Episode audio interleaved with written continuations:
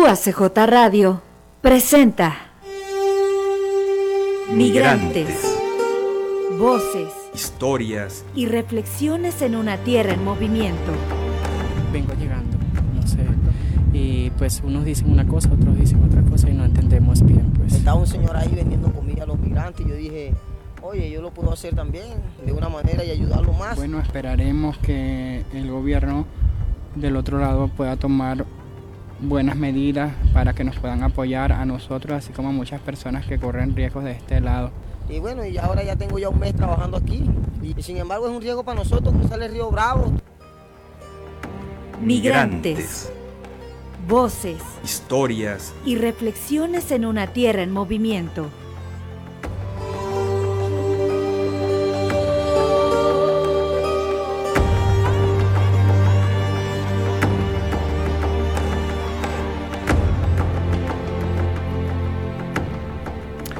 Amigos, ¿cómo están? Bienvenidos. Qué bueno que se encuentran con nosotros en este espacio de migrantes, voces, historias y reflexiones, precisamente eh, pues eh, en este mundo en movimiento y bueno pues eh, indudablemente Ciudad Juárez eh, que está ubicada en el norte de México y bueno pues con su cercanía con los Estados Unidos pues la ha hecho una de las fronteras pues más importantes observadas registradas investigadas en el mundo y bueno y que también económicamente eh, y socialmente es un punto pues estratégico. Actualmente esta ciudad es testigo de un fenómeno social en boca de toda y todos personas en situación de movilidad provenientes de, de Sudamérica llegan para cruzar a Estados Unidos y también de otras latitudes. Esto pues ha traído consecuencias significativas. A partir del 18 de septiembre Estados Unidos eh, detuvo el paso de transporte en mercancías por los puentes internacionales eh, y pues eh, también esto ha implicado una situación pues de estragos en la, en la frontera. las pérdidas pues han consistido en millones ¿sí? de dólares, en retrasos en la producción, en caos eh, vial en, nuestra región y actualmente México está convocando a una reunión a cancilleres de 10 países en Latinoamérica para definir un plan global eh, que permita proponer, pues dar algunas soluciones, algunas salidas a la crisis migratoria que se vive en el hemisferio. Y pues para compartir sobre este tema y también para hablarnos un poco más adelante sobre una convocatoria que tiene el Colegio de la Frontera Norte para una especialidad de migración internacional en línea, quiero presentar a quienes nos acompañan el día de hoy. Eh, muchas gracias. Está con nosotros la doctora Inés Barrio de la O de Colegio de la Frontera Norte en el área precisamente de Migración. Bienvenida Inés. Muchas gracias Armando por el espacio. Gracias. Está también con nosotros el doctor Rodolfo Rubio de Colegio de Chihuahua. ¿Qué tal doctor? Muy bien, muchas gracias por el espacio. Un gusto estar otra vez con ustedes. No, pues muchas gracias por, por eh, acompañarnos, estar con nosotros en, en, el espacio. Y bueno, pues vamos a darle paso en estos momentos precisamente a, conocer un poco el panorama eh, en estas reflexiones que hemos tenido pues a lo largo de, de, estos últimos tiempos. Y vamos a escuchar a nuestra pues colega Erika Martínez, de periodista del periódico El Diario de Ciudad Juárez, que nos presenta a continuación eh, pues precisamente lo que ella está observando en las últimas semanas en esta región fronteriza de Ciudad Juárez, El Paso. Bueno, pues la migración, tiene cambios, cambia diariamente. En las últimas semanas lo que hemos visto es que ha llegado un mayor flujo de personas migrantes a la ciudad, principalmente a bordo del tren de carga que, que, cruza gran parte del país, desde el Estado de México llegan hasta Juárez a bordo de diferentes trenes que tienen que estar tomando en el camino. Ahorita lo que lo que hemos notado es una gran desinformación por parte de las personas. Eh, hay como bastantes rumores de que hasta cierta fecha funciona la aplicación CBP One para que saquen una cita y puedan ingresar de manera regular a Estados Unidos. A otras personas les están diciendo en el sur del país que la aplicación ya no está funcionando en funcionamiento, que tiene que entregarse. Otras personas, como ven, que, que llegan y, que se entregan a la patrulla fronteriza eh, y se abre una puerta del muro, pero es un proceso que hace patrulla fronteriza para, para iniciar el, el, su detención, su procesamiento. Entonces, a través de las redes sociales, eh, la, las personas creen que la patrulla fronteriza en Ciudad Juárez tiene una puerta del muro abierta para recibirlos y para poder eh, procesarlos y dejarlos en libertad dentro de, su país. pero en realidad no, es un, o sea, abren la puerta para poder detenerlos y después pues algunos que tienen suerte se quedan dentro de Estados Unidos con un proceso y quienes no pues son devueltos a, través de diferentes fronteras, no siempre es por esta frontera, algunos son por ciudades como Piedras Negras y después de Piedras Negras nos han comentado que a muchos los, los devuelven a Tabasco, a Chiapas y tienen que volver a iniciar su viaje otra vez hasta, hasta a la frontera esta o a otra. Pero es, es son como muchos mm, como mucha desinformación la que se está manejando ahorita. Ah, hoy hace ratito precisamente en el borde del río me comentaba una familia con, con dos niños que ellos llegaron y no sabían que estaba así, ellos veían en TikTok, veían en redes sociales una frontera abierta en Juárez y llegaron y se topan con que hay un alambre de púas, hay un muro de, de alambre que está resguardado por la Guardia Nacional de Texas, que no los dejan pasar y que que no los dejan cruzar a la parte alta. Ya están en Estados Unidos, pero no los dejan subir a la parte alta del borde del río para entregarse con los agentes federales. Ya estando allá, los agentes federales tienen que, procesarlos, pero no los dejan llegar hasta allá. Entonces, pues se topan con ese, con ese, con ese muro de, de púas, con ese muro de militar eh, y, y es este, y mucha gente viene, hay gente que si viene informada y que viene a la ciudad en busca de refugio, en busca para iniciar un proceso, pero hay mucha gente que viene con esta desinformación y que no sabe este qué se va a topar, entonces cuando se topa eso, para ellos pensar en, regresar a la ciudad, en, buscar un lugar, en buscar este, un refugio, un, un lugar de renta, pues ya es algo que ven como, no, no, no, no, yo lo que quiero es cruzar. Es decir, es muy pues es una situación ahorita muy complicada. Bien, pues agradecemos mucho a Erika Martínez del Diario de Juárez por darnos este, este reporte. Nos lo hizo temprano porque precisamente iba a una parte de la zona de la región para ir a, pues a rescatar historias que se cuentan en cientos, en miles en, en, estos momentos y que parecía que esto había culminado después de que concluyó precisamente el periodo de el, del título 42, ¿no? que estábamos y que reflexionamos aquí en estos espacios. ¿Qué observas en, este, en estos momentos, doctora Inés Barrios? Eh, pues coincido con Erika, eh, yo creo que en este momento lo que estamos observando eh, a lo largo de la frontera norte, particularmente en el caso de Ciudad Juárez, es un incremento significativo del flujo de migrantes que intenta llegar hacia Estados Unidos. En este caso, creo que hay diferentes eh, elementos, por así decirlo, que explican esta situación.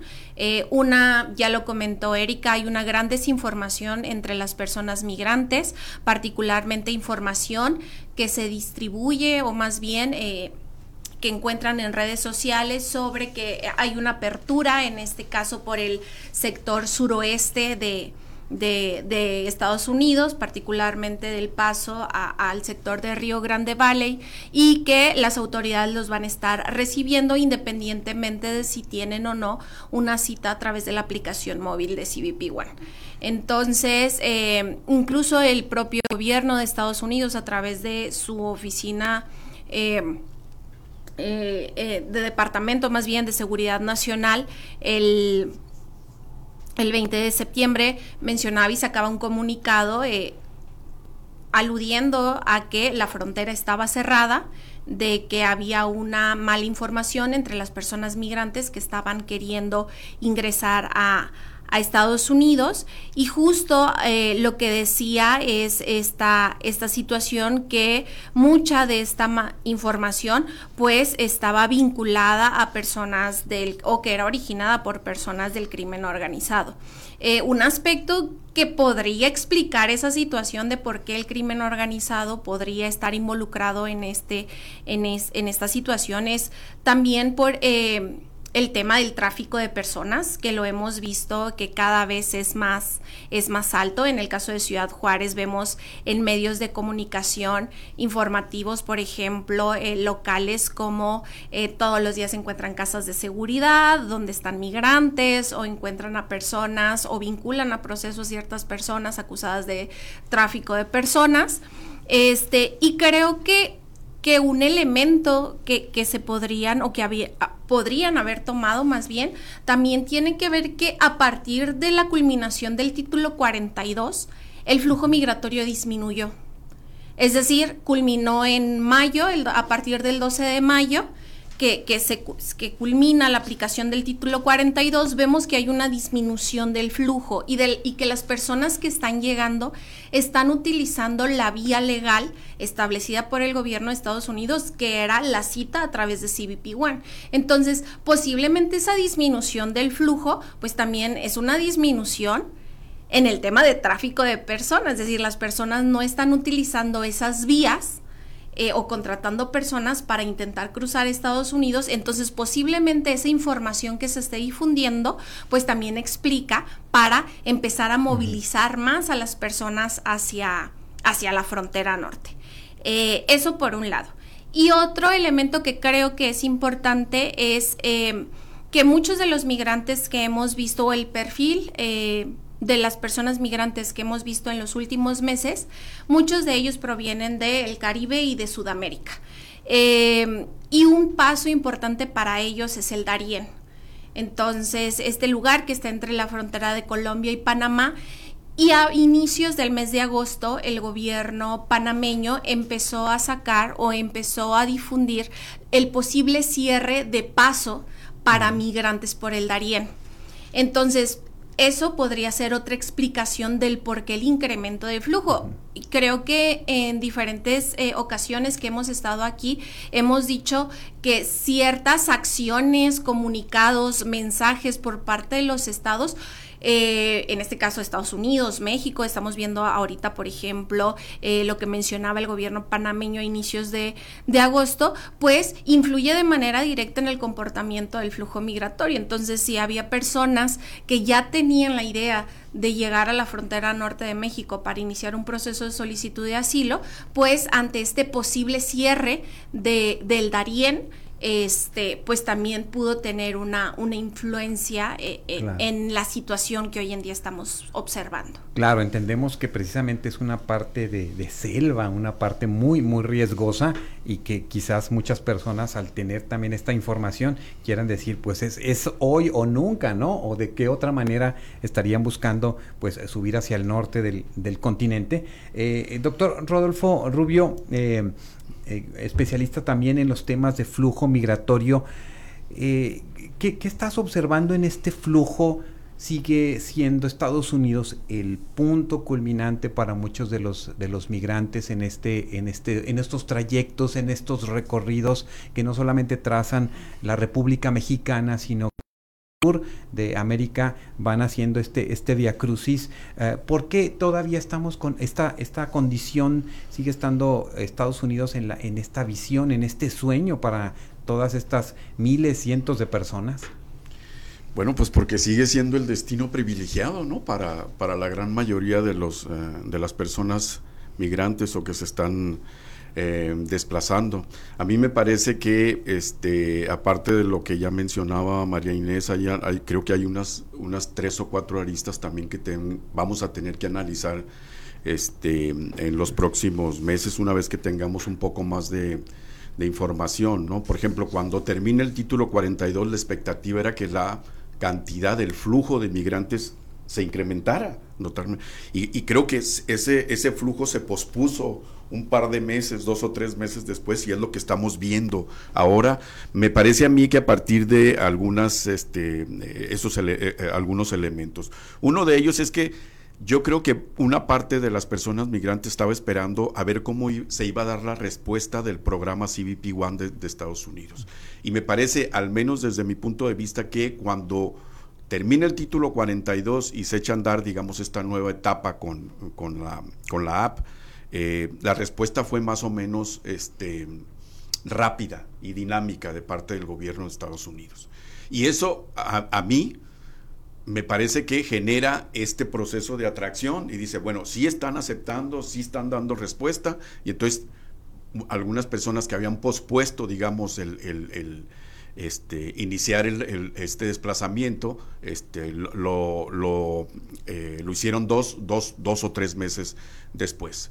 Eh, hemos estado aplicando una encuesta prácticamente desde finales de mayo hasta ahora y al menos en los primeros eh, eh, ¿cómo se llama? Los primeros albergues que visitamos o a las personas que entrevistamos, la respuesta que obteníamos es que una parte importante de ellos ya tenía una cita con una, con una fecha propicia. Las últimas que hemos hecho es, es lo contrario, es decir, yo creo que la respuesta de, a, esas, a esas solicitudes se ha ido mermando de parte de Estados Unidos y ha ido dejando también a la par ciertos perfiles de migrantes eh, en Ciudad Juárez y quizá también en otras ciudades, ¿no? Creo que se han centrado más en recibir, pues estas, digamos, poblaciones que eh, se definen como más vulnerables, familias, este, mujeres, todo lo demás, y jóvenes, hombres, se han ido quedando, digamos, rezagados en esa en esa respuesta, ¿no? Y luego, y luego además asociado, digamos, a esta desinformación, a mí me parece que hay un escenario de incertidumbre, un escenario de desesperación donde la desinformación termina este, teniendo, mermando, digamos, ese proceso y al final de cuentas, pues las, las personas deciden entregarse bajo esta, bajo esta lógica. Eh, también, digamos, como parte de ese trabajo de campo que hemos estado haciendo, en las últimas semanas hemos, eh, a, algunas personas que yo particularmente he entrevistado, me dicen, a ver, se acaban de, eh, se acaban de entregar personas de aquí, que estaban con nosotros en este lugar, y Estados Unidos los acaba de soltar en el paso. Entonces, eso también implica que para esas personas buscar algo semejante, ¿no? Es decir, yo también me voy a ir a entregar para ver si a mí también me sucede esto. Entonces, estamos en esta contradicción. La no está abierta, pero sí de repente para ciertos, y esos ejemplos se convierten, digamos, en un espejo y en una posibilidad para otras personas migrantes que ciertamente están esperando una respuesta de este, de CBP One que no llega o que está tardando, digamos, mucho en darse. Entonces buscan también, pues, que, eh, em, eh, que esa posibilidad también se les aplique a, a ellos. Y observamos entonces en todo este eh, eh, proceso, bueno, siempre hablamos de lo que sucede desde nuestros países en, América del Sur, en México, pero estamos observando, eh, Inés, un, colapso en muchas ciudades en los Estados Unidos, precisamente derivado de todo el flujo que está llegando y que, por ejemplo, en el caso de Texas, un, estado republicano, con precisamente el gobernador Abbott, no los traslada hacia ciudades, santuarios. Y Nueva York pues está colapsado, eh, otros lugares lo están así, eh, y también el uso de este de estas corrientes, de estos flujos migratorios, este, pues están en un contexto en los Estados Unidos de una efervescencia política que va a la alta y que seguramente serán tomados como botín político para pues las campañas que no están eh, pues ya nada lejos de, de realizarse. Sí, no, definitivamente y creo que algo que hemos destacado eh, eh, es justo cómo el tema migratorio pues se vuelve un tema central en las agendas más que políticas muchas veces electorales, eh, no solamente de Estados Unidos, también de México este, o incluso en esta relación binacional, ¿no? Que se tiene.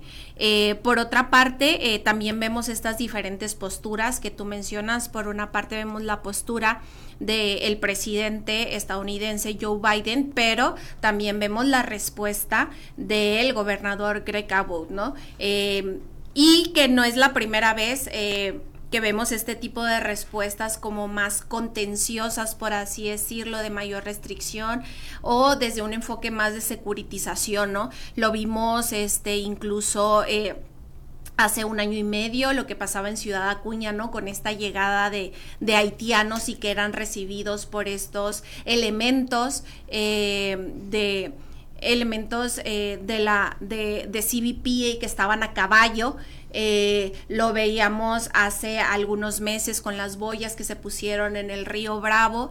Eh, en el caso de Ciudad Juárez lo vemos con estos acordonamientos que incluso también mencionaba al inicio Erika.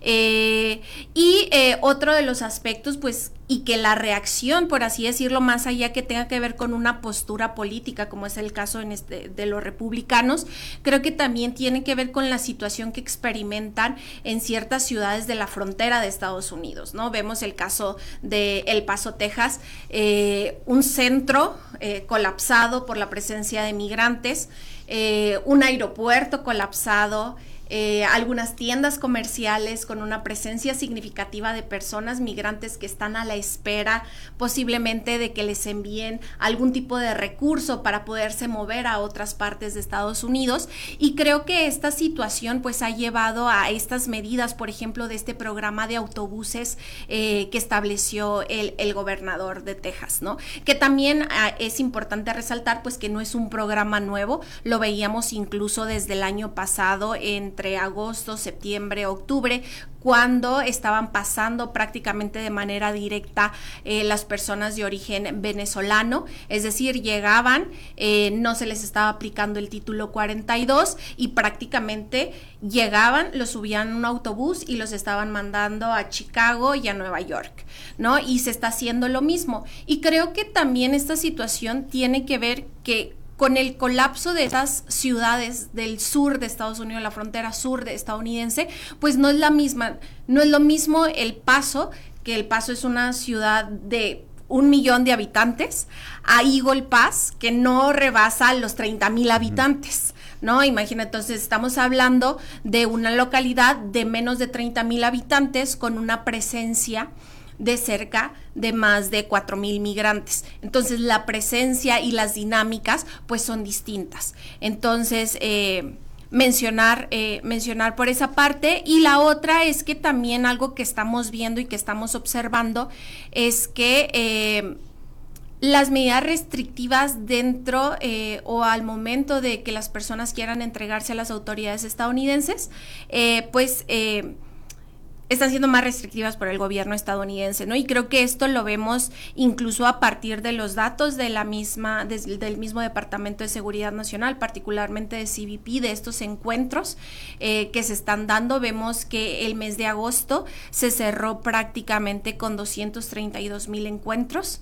Eh, entonces también nos está hablando un incremento eh, del número de personas que está intentando cruzar aunque ya no exista este título 42 o a pesar de que existan consecuencias dentro de su proceso migratorio, incluso consecuencias penales, ¿no? Que las mismas autoridades han, han, hablado al respecto. Sí, porque estábamos hablando de la criminalización, ¿no? Solamente de por cruzar, eh, este, sin algún documento o si eh, no fuese de, de, forma de forma legal. También observamos, eh, por así decirlo, en un panorama más global, el doctor Rubio, precisamente estos momentos de colapso que hablamos de Estados Unidos, pero por ejemplo en Europa, Lampedusa, cómo están llegando también de, de África, de, en otras partes del mundo que hace que precisamente pues estas, estas planeaciones eh, sean, eh, aunque se tengan, pues pueden ser eh, pues muy poco efectivas ante la cantidad del flujo de personas. ¿Qué, qué, qué, sucede en ese sentido y, y, qué te llama la atención en el caso de que pues se, se hace una, un llamado a los países de, de Latinoamérica por la Cancillería mexicana para, pues, para abordar el tema? Pues mira, aquí lo que pasa es que los... Eh, evidentemente a nivel global los flujos migratorios se han incrementado, ¿no? Y, y, lo que vemos también es que son mucho más visibles que como eran antes. O sea, mucho del flujo ahora migratorio va a estos países, viene a Estados Unidos con la idea de solicitar asilo, ¿no? Solicitar refugio. No lo quiere hacer, digamos, por las vías que se hacían normalmente, clandestinas, subrepticias. Eh, y eso me, parece que ha puesto a los gobiernos del mundo mucho más alerta, ¿no? En términos de hasta dónde va, hasta dónde va a ser posible generar estas políticas de eh, migratorias eh, y hasta dónde se tiene capacidad de poder, digamos, absorber flujos que vienen de, de otros eh, de otros lugares. Y me parece que hay una discusión global acerca de esto que está pasando. Están otra vez, digamos, estas eh, catástrofes naturales que también este, están teniendo efectos, eh, digamos, importantes en, en los flujos, como esto que acaba de pasar en el norte de África y que este pone otra vez alerta a Europa en términos de que ahí va a venir otro flujo, digamos, asociado a esas eh, personas que son de Libia, si mal no recuerdo, este, y que, eh, eh, pues, digamos, son, son este, víctimas también de estos de, estos procesos. Y, yo creo, digamos, que eh, más allá de lo que mm, se plantea, digamos, como respuestas y todo, siguen siendo respuestas parciales, ¿no? Eh, y que no tienen, este, no contemplan, digamos, a una cantidad mucho mayor de, de, personas. Yo lo decía hace un momento, ¿no? Recién terminó el título 42 y parecía que CBP One estaba funcionando de manera más o menos dinámica, rápida, pero llega un momento en que se colapsa, ¿no? En que no hay capacidad para poder atender todas esas solicitudes y solicitudes, perdón, y se va generando toda esta incertidumbre, toda esa, esta desesperación en el caso de las personas eh, migrantes. Y entonces, eh, pues eh, yo creo que los este, mandatarios de América Latina se pueden sentar a discutir y esto y pueden este, generar cierto tipo de programas, pero al final de cuentas son, eh, como decía hace un momento, respuestas parciales, porque finalmente los factores estructurales están ahí, ¿no? O sea, los elementos que expulsan, las razones que expulsan, que es donde creo que deberían de, poner, de dedicarse más recursos, no están, digamos, funcionando, ¿no? Es decir, las condiciones, y no, y no es solamente para migrantes este, que vienen de otros países y están transitando en México, sino dentro de México. Eso no está funcionando. Entonces, yo no sé, digamos, cómo alguien, algún funcionario mexicano se puede sentar a platicar o a negociar con, con, con funcionarios o con políticos de otros países cuando desde dentro tampoco hay una respuesta, digamos, clara sobre lo que se debe de hacer y, sobre las condiciones a partir de las cuales están saliendo las personas. Aquí lo hemos repetido en varias ocasiones, o sea, eh, eh, ¿cómo se llama? Los factores de expulsión están asociados básicamente a condiciones de inseguridad y de violencia en esos lugares. Y bueno, pues haciendo énfasis y recordando que es lo mismo para nuestro país, ¿no? Porque está esta migración interna y está toda esta movilidad que desafortunadamente pues hace que que la violencia, el narcotráfico, la falta de oportunidades empuje a las personas, pues eh, sobre todo hacia el norte, ¿no? En ese, en ese, en ese planteamiento. Y bueno, pues las personas expulsadas son todos las eh, hombres, mujeres, niños, este, y estamos observando sí una mayor cantidad de, personas de, Venezuela, de Haití, ahora que estuvimos por así decirlo en algunos lugares del centro del país, muchas personas en eh, haitianos tratando de generar su, eh, en su aplicación precisamente para tener sus citas, inclusive ya, ya no los vemos en, en, en, el, en el tren, o sea, a veces ya viajan en los camiones o en el avión con estos permisos que les da el gobierno mexicano y entonces es, interesante ver cómo se mueve esto. Y por eso le preguntamos a, Erika Martínez ¿qué, historias estaba ella encontrando en este, en este tiempo eh, nuevo, eh, que, eh, qué historias rescata y esto es lo que nos compartió. Casos, pues yo creo que son los de los niños, los cuando cuando llegan los niños solos, son, son parte, son como de los casos que más, pues como que más le calan a uno cuando llega el niño solo y, lo dejan, un niño menor me refiero, que a veces llegan y los coyotes y los dejan ahí en la orilla del río para que ellos se entreguen, entonces los niños tienen que andar buscando por dónde entregarse, no saben, están asustados porque a veces pues viajaron en grupo pero se separan y, llegan y tienen que estar buscando, a veces tienen con, con el teléfono este hacen videollamadas cuando ya son más grandes pero a veces no, a veces son niños pequeños que cruzan el río agarrados de la mano y ya otros migrantes que se dan cuenta que vienen solos, pues son quienes los guían, quienes los entregan, entonces eso siempre es como muy, pues siempre es difícil, siempre, eh, aunque hay historias muy fuertes, también obviamente de adultos, de hombres, de mujeres, pero cuando son niños pues siempre como que, como que ganan más y como que sí, sí pues es, más este, preocupante. Y pues, híjole, eh, eh, siempre yo creo que la migración es una cobertura de dolor. Todos los días son, a veces encontrarte la gente que tiene horas ahí, que tiene sed, que no que te pide por agua, que este que tiene hambre, que llega con los pies allagados, a veces llegan sin uñas de haber caminado en la selva, este, llegan sin dinero, cansados, devastados, este, su esperanza de llegar a la frontera y cruzarla a veces se rompe en ese muro de púas Bien, esto es lo que nos comparte eh, Erika Martínez, periodista aquí en, en La Frontera. Eh, ¿Y qué les parece? Vamos a hacer nada más una pausa y regresamos para seguir eh, reflexionando y compartiendo con ustedes aquí en el espacio de migrantes, voces, historias y reflexiones. Migrantes, voces, historias y reflexiones en una tierra en movimiento. Regresamos en un momento. Migrantes, voces, historias y reflexiones en una tierra en movimiento. Continuamos.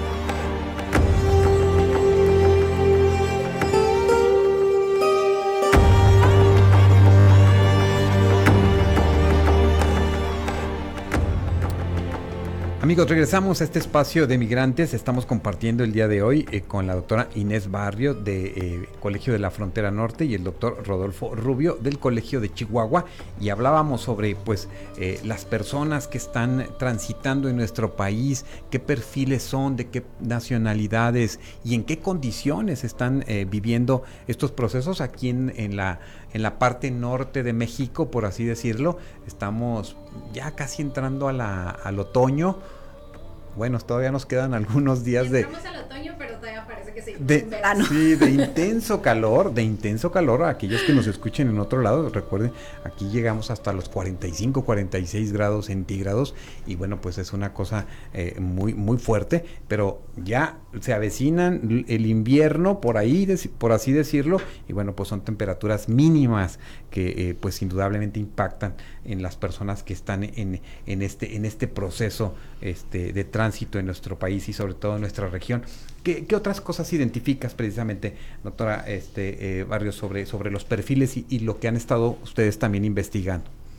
Sí, este, bueno, como comentó hace un momento el doctor Rodolfo Rubio, este, desde mayo eh, nos encontramos en trabajo de campo en diferentes espacios de atención a personas en situación de movilidad aquí en Ciudad Juárez, como parte de un proyecto permanente, por así decirlo, que tenemos, que es una encuesta para conocer como características, condiciones, expectativas de, de las personas migrantes eh, sin embargo, creo que en esta ocasión sí identificamos varios cambios importantes, eh, sobre todo respecto a lo que hemos hallado o, los hallazgos ¿no? que hemos tenido, por ejemplo, en 2019 o en 2022.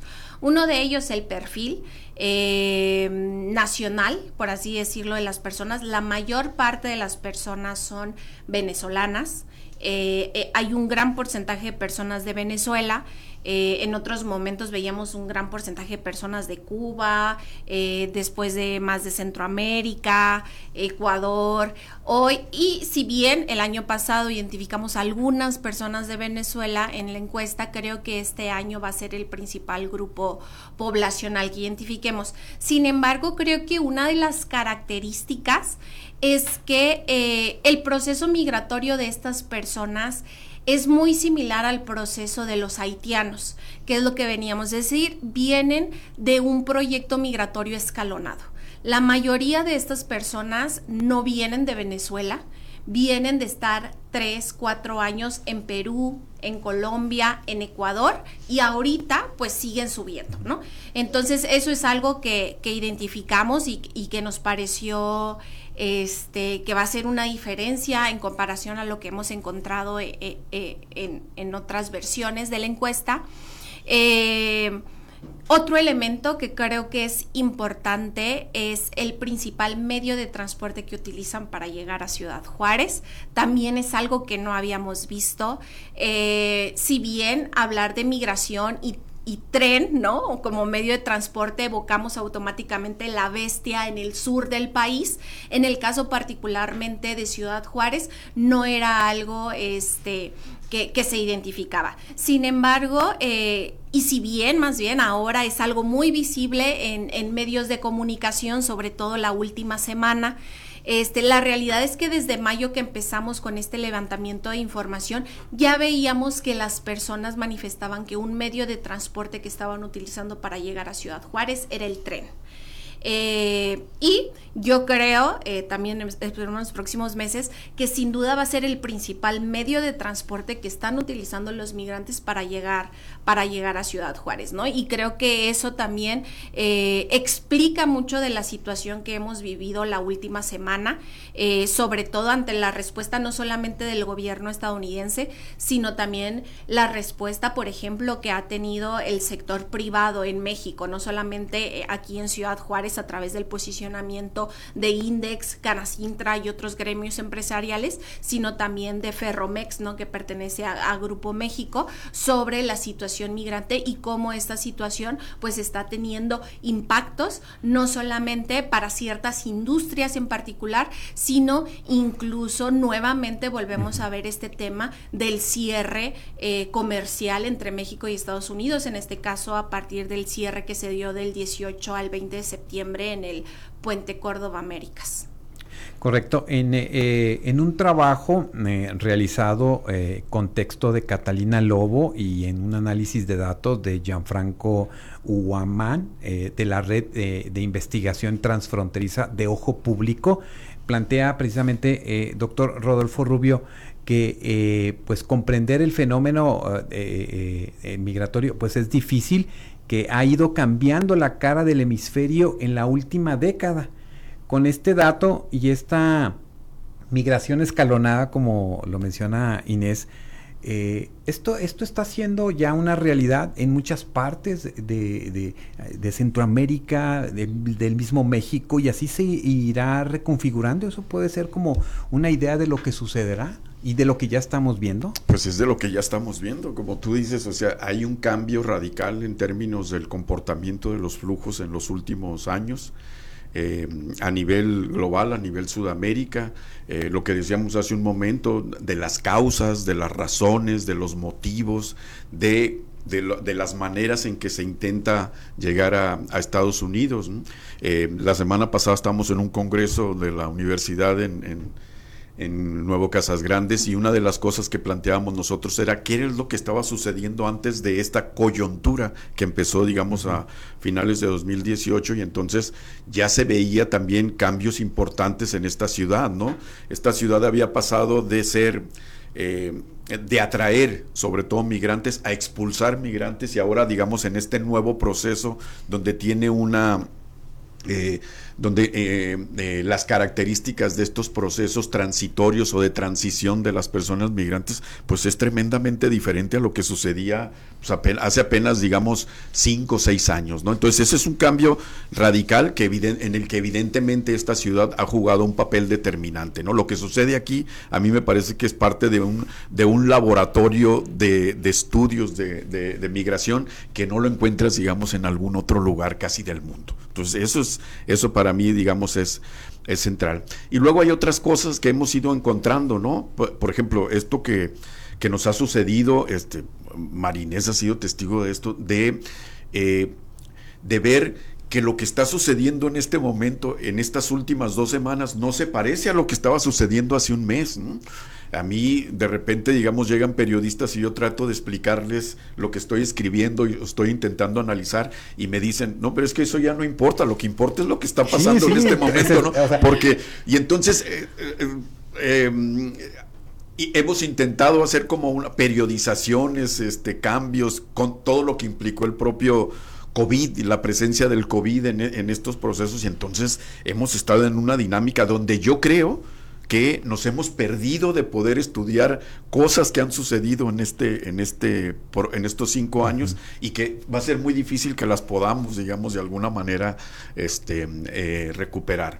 Eh, y, un poco, digamos, ampliando lo que decía María Inés en términos de, de lo que yo he visto, al menos eh, pudiera ser sesgado, ¿no? Porque yo, digamos, estoy haciendo entrevistas, estoy haciendo trabajo de campo, y, pero hay dos cosas que a mí, a mí me han impactado mucho.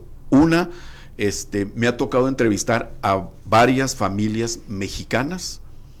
No, yo ni en 2019, ni en 2022, ni en otras entrevistas que he visto, había notado tanto sufrimiento de parte de las familias.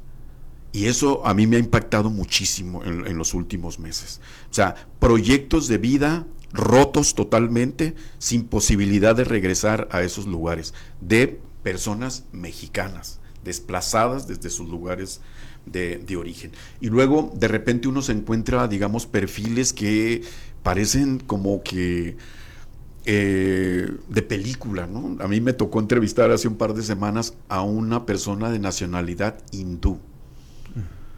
Primero fue muy difícil entrevistarlo porque entre mi inglés y el de él, con un, eh, digamos, con un diferente, pero este, pues llegó hasta las lágrimas esta persona porque eh, tenía mucho tiempo que no se podía comunicar con alguien, ¿no? Entonces yo, yo traté de hacerle, le hice la entrevista, de hecho, en inglés, pero te encuentras cosas como, este, cuando le preguntas, ¿cuál es la principal razón por la que tú saliste de la India? Y dice, porque yo vivía en, en, en el seno de una familia tóxica.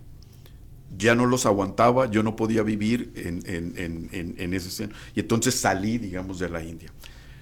Eh, y, y, cómo llegaste a México? No, yo primero llegué a Perú, o sea, llegó de la India a Perú. Tenía cerca de seis meses, digamos, que había salido de la India y lo estaba entrevistando aquí en Ciudad Evidentemente una persona que le costaba mucho trabajo comunicarse, estaba viviendo en la calle, porque lo entrevistamos, lo entrevisté yo en un, en un lugar diferente. Y esos, digamos, este, eh, eh, esos eh, casos eh, en apariencia extraordinarios, pues cada vez se van convirtiendo en algo más recurrente y algo más común y la migración pues se convierte también en una posibilidad de romper, digamos, con esos, en este caso, vínculos familiares que no son lo mejor para esa persona. Pues imagínense ustedes eh, todo lo que sucede en, tantas historias, ¿verdad? Que se entrelazan en estos, en estos espacios geográficos y bueno, donde eh, precisamente con esta idea de buscar eh, pues un eh, un enfoque analítico, una eh, eh, transdisciplinariedad, multidimensionar también el esquema en la que se puede analizar y pensar el fenómeno de la migración, es que el Colegio de la Frontera Norte pues está convocando a la decimoprimera edición de la especialidad en migración internacional. doctora Inés Barrios, pues coméntanos de qué va, qué objetivos y qué es lo que ustedes están pretendiendo en esta ah, pues decimoprimera edición de, esta especialidad. Sí, bueno, como comentas Armando, actualmente nos encontramos con una convocatoria abierta para el programa de especialidad en migración internacional. Este es un posgrado que oferta el COLEF, sobre todo eh, al ver la necesidad capacitar a personas que están ya atendiendo muchas de ellas o están vinculadas al tema de migración y la otra que son personas que ya están en o realizando actividades profesionales y que difícilmente van a dejar de hacer esas este actividades que ya tienen para trasladarse a, al COLEF en Tijuana y dedicarse 100% a uno de los posgrados eh, con los que contamos presenciales y en este sentido pues se lanza, se lanza esta, esta convocatoria. Eh, eh, como te mencionaba, es un programa 100% en línea, lo que busca justo es eh, dotar de conocimientos, eh, tanto teóricos, metodológicos, que les permitan a las personas entender, analizar y sobre todo generar respuesta a través de estrategias que atiendan a las personas eh, en situación de movilidad.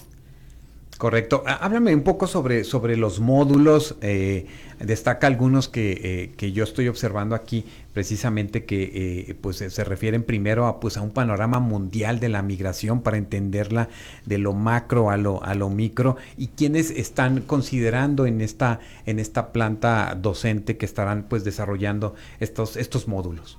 Sí, mira, la especialidad tiene una duración de 11 meses. Eh, y está constituida por 10 módulos o 10 cursos, por así decirlo. Eh, cada uno de estos cursos con objetivos distintos, como bien lo dice, siempre partimos desde lo general hacia aspectos ya más particulares. Eh, entre algunos de esos módulos, bueno, tú ya mencionaste uno de ellos, que es el panorama mundial de la migración. Tenemos lo de enfoques teóricos sobre la migración, perspectivas metodológicas, pero también ya tenemos algunos módulos o algunos cursos que se eh, enfocan o enfatizan en temáticas muy particulares, ¿no? Es el tema de migración y derechos humanos, políticas migratorias, el vínculo entre migración y desarrollo económico, eh, procesos de integración de las personas migrantes en sociedades de acogida. Entonces, eh, son algunos de esos temas que se abordan en, en la especialidad. Eh, la planta docente, eh, la mayoría de nuestras y nuestros profesores, pues son profesores del, del, Colegio de la Frontera Norte, destacados académicos, tanto nacionales como internacionales en el tema migratorio. Está la doctora María Dolores Paris Pombo, el doctor Rodolfo Cruz Piñeiro, el doctor Rafael Alarcón, el doctor Rafael Alonso Hernández, pero también tenemos a algunos profesores invitados de otras instituciones, tanto eh, particularmente de Estados Unidos y de España. Eh, está el doctor Joaquín Arango de la Universidad Complutense de Madrid. Y bueno, a lo largo, además de los profesores con los que contamos, pues tenemos la oportunidad siempre de tener invitados, conferencistas desde diferentes partes del mundo para atender temas como muy coyunturales. Correcto, no, pues interesante. Fíjense, el módulo 10 temas emergentes de la migración internacional, temas emergentes. Sí. Como, como, como esto que está ahorita en este retrato, pero que no lo vamos a volver a vivir, como comentabas Rodolfo, ¿no? Sí, mira, por ejemplo, te digo, dentro de la especialidad, ese es un módulo que se llama temas emergentes, pero cada año cambiamos los temas. Es decir, ¿cuáles fueron los temas, por ejemplo, que en el 2023 eh, estuvieron eh, eh, o fue el tema coyuntural de la migración internacional. Y en ese sentido, pues invitamos a un conferencista para que imparta. Por ejemplo, eh, ese módulo se, da, se va a impartir, por ejemplo, ahora en noviembre para, para las y los estudiantes que están en la promoción 2023. Y uno de esos temas justo es flujos extracontinentales y la experiencia desde el Darién.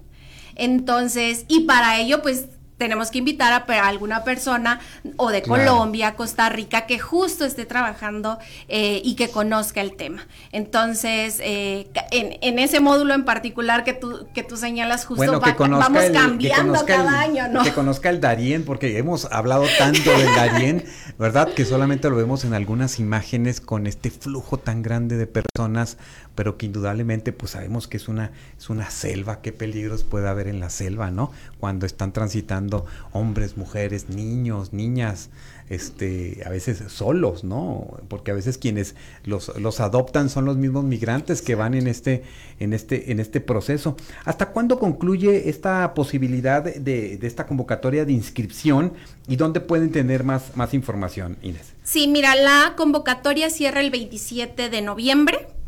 Eh, para iniciar la especialidad en enero de 2024 para que conozcan más detalles eh, sobre el proceso, sobre el programa, los módulos, profesores, etcétera, pues los invitamos, las invitamos a que visiten eh, las páginas del COLEF en línea, así como sus redes sociales. Este, y ahí también pues estarán resolviendo cualquier duda o inquietud que tengan. Correcto. doctor Rodolfo, Rubio, si alguna persona eh, ya concluyó alguna su licenciatura de cualquiera que sea, tiene alguno de estos intereses, este, ¿qué, qué, le recomiendas o a quiénes piensas que puede ser muy interesante esta posibilidad? Porque también después esta tiene una, una extensión ahorita que nos diga María Inés eh, para eh, después optar por un grado de maestría en un futuro.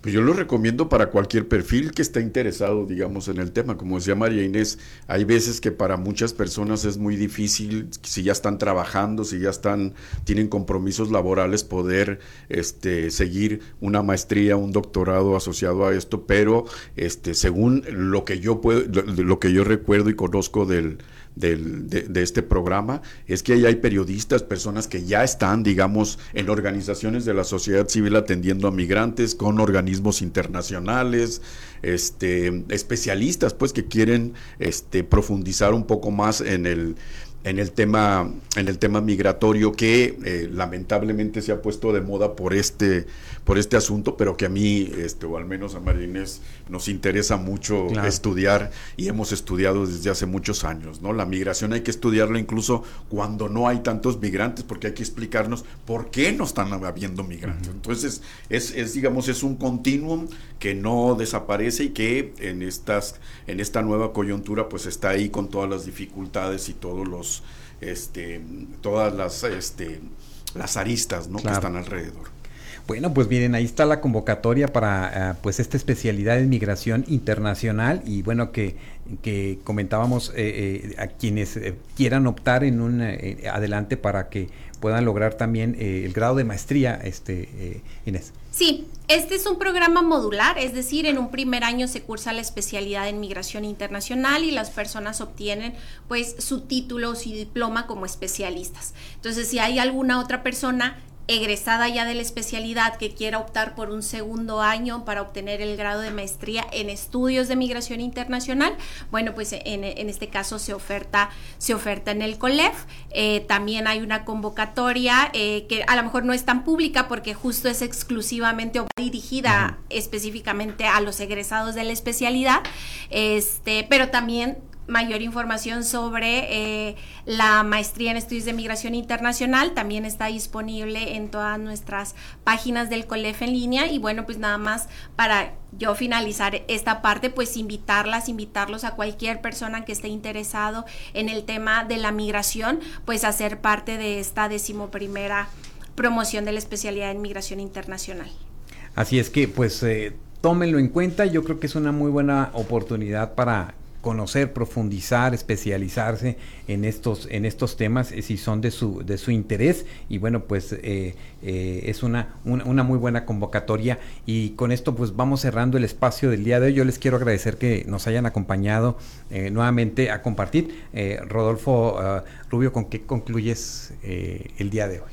Pues yo quiero concluir asociado un poco a la convocatoria porque a pesar, digamos, de que podemos estar aquí hablando del, tema migratorio y de los estudios que hacemos nosotros desde el punto de vista académico, a mí siempre me ha parecido que esta ciudad tiene un déficit en términos de los estudios del tema migratorio que no está tan bien estudiada como está Tijuana, como está otros lugares que, donde hay muchos más este, personas estudiando los procesos migratorios que suceden ahí. Entonces a mí me parece que este, aprovechando esta coyuntura, ¿sí? Eh, aprovechando la, posibilidad de la maestría, pues invitar a personas de la ciudad a que este, se enrolen en, estudiar este fenómeno que es muy interesante y que, como decía hace un momento, tienen el laboratorio este, casi perfecto en esta ciudad para estudiar. Entonces, a nosotros nos gustaría más este, poder sentarnos en estos congresos, en estos eventos, eh, con, personas nuevas ¿no? que se están adentrando en el estudio de, de este fenómeno tan particular. Claro que sí, no, pues miren, ahí está la convocatoria y doctora Inés Barrios. Sí, bueno, pues nada más, este cerraría uno agradeciendo el espacio nuevamente eh, que nos haces. Eh, sin duda creo que volveremos con otros hallazgos, otros cambios, justo porque lo que estamos viendo es esta complejidad del fenómeno migratorio en la ciudad. Este, y yo creo que, que en ese sentido, pues va a ser importante, como dice Rodolfo, que que más personas se interesen no solamente en conocer, sino profesionalizarse en el tema eh, y reiterar la, la invitación a, este programa. Correcto, no, pues yo les quiero agradecer mucho que, se acerquen con nosotros a compartir porque estas son muy buenas noticias, son muy buenas propuestas y pues algunos este, eh, querrán considerarla, estoy seguro. Gracias. Te esperamos. Hasta luego, muchas gracias. Hasta luego, muchas gracias por acompañarnos, a ustedes que nos siguieron a través de la transmisión de este espacio eh, de migrantes a través de UACJ Radio. Gracias y hasta nuestro próximo encuentro. Migrantes. Voces. Historias. Y reflexiones en una tierra en movimiento. Es una producción de UACJ Radio de la Universidad Autónoma de Ciudad Juárez.